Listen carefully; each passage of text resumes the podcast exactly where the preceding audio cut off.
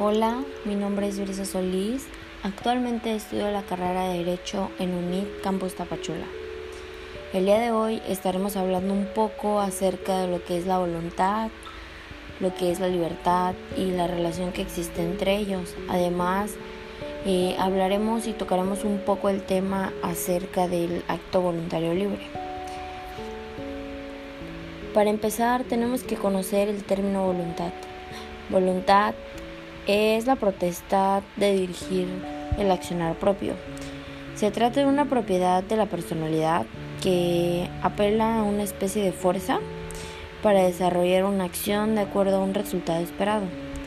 La voluntad implica generalmente la esperanza de una recompensa futura, ya que la persona se esfuerza para reaccionar ante una tendencia actual en pos de un beneficio ulterior.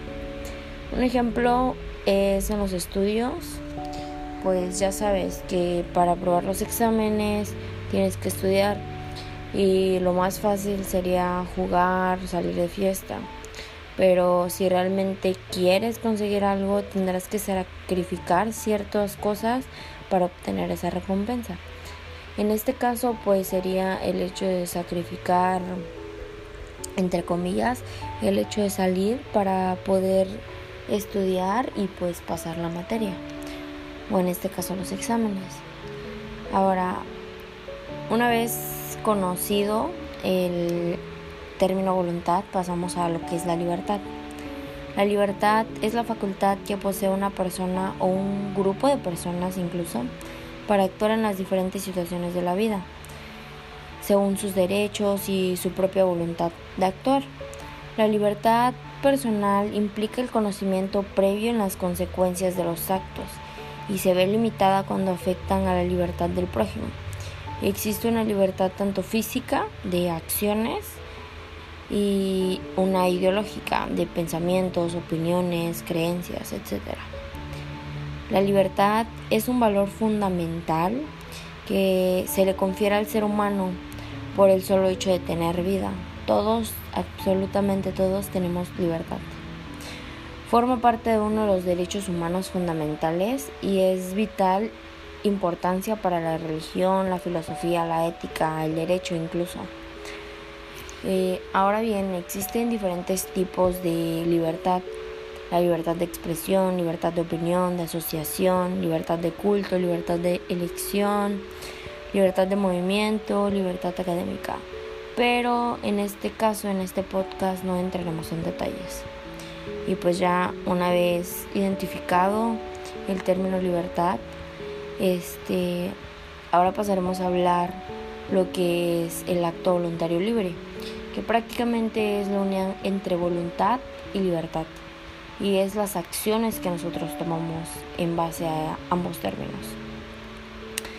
Eh, sí, el acto voluntario libre son actos conscientes controlados de forma voluntaria, donde interviene la médula espinal del encéfalo, la corteza cerebral. Comienza cuando un receptor capta un estímulo y nosotros decidimos eh, qué es lo que vamos a hacer con esa información, cómo es que vamos a reaccionar ante ese estímulo, ante esa situación. Y bueno, el acto voluntario libre. Eh, para que pueda ser considerado libre es necesario que tengan los siguientes elementos. En primer lugar, que sea pleno del conocimiento o advertencia con la inteligencia o la razón. El hombre conoce el objeto que quiere o desea y debe reflexionar si puede o si debe realizar la acción necesaria para conseguirlo. También se debe tomar en cuenta que debemos de tener el pleno consentimiento o voluntad acerca de la situación o la circunstancia sobre la decisión que estamos tomando. Una vez que la inteligencia le mostró el bien que quiere alcanzar la voluntad, tiene hacia él o rechaza porque es considerada que pues no es beneficioso para la salud o para uno mismo. Eh, bueno, ahora, em, según Lucas Rojas y Castillo, Eh, existen una serie de fases en donde intervienen las facultades superiores, en donde la inteligencia y la voluntad se unen y esta es la estructura bien del acto voluntario libre. Según Rojas dice que la esencia de la mejor elección es la satisfacción. Cuando se ha elegido hay gozo, alegría por haber tomado esa alternativa y no otra. La alternativa es el objeto que se elige, la opción que es la facultad de elegir. Ahora bien, anteriormente les estaba hablando sobre las fases en donde intervienen las facultades superiores de la inteligencia y la voluntad. Y estas son 12.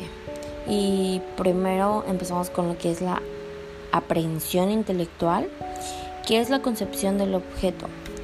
Luego viene la complacencia, que es la voluntad que se adhiere al bien que la inteligencia le ha, ha presentado porque ha reconocido como tal lo que desea. Luego viene un examen en donde se consideran minuciosamente y atentamente el bien presentado, preguntando si, si conviene o no, si es posible o no alcanzarlo.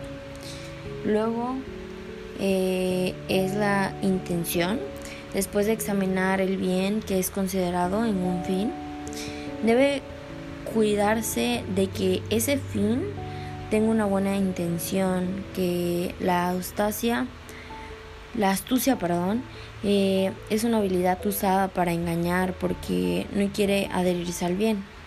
Luego se buscan los medios, que es cómo vas a conseguir eso, lo que deseas, que es un requisito indispensable para alcanzar el objetivo que se pretende. Eh, luego viene el, el consentimiento, que es la voluntad que se une a los medios para alcanzar con el fin si los considera convenientes y adecuados. Luego se delibera, que es examinar cuáles son los medios que sean más adecuados, eficaces, si es conveniente pedir consejos a gente con experiencia en el tema incluso. Luego va la elección, que se opta por uno de los medios excluyendo los demás. El sujeto ejercita su libertad en este paso.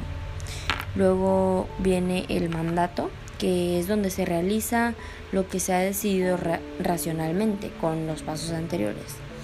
Luego se usa el uso activo de la voluntad, eh, donde ésta mueve a otras facultades necesarias para la acción como la memoria, la imaginación, la inteligencia, la, la motricidad, etc.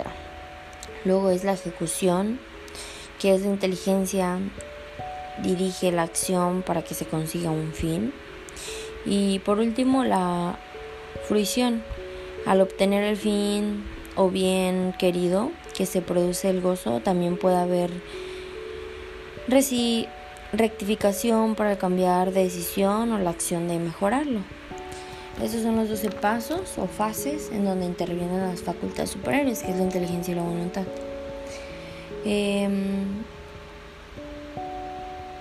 y considero que esto es de vital importancia en nuestras vidas, que es importante conocerlo porque sin darnos cuenta decisiones por este por este medio que es el acto voluntario libre las tomamos todos los días en cualquier momento. Y bueno en conclusión cuáles son las facultades superiores del hombre la voluntad es una de las dos facultades superiores del hombre del ser humano y la otra es la inteligencia. Una vez que se ha reconocido un bien como bueno, se lo presenta la voluntad para que ella elija si quiere alcanzarlo o no. Y bueno, eso ha sido todo. Mi nombre es Brisa y espero hayan disfrutado este podcast. Nos vemos a la próxima. Muchas gracias por escuchar.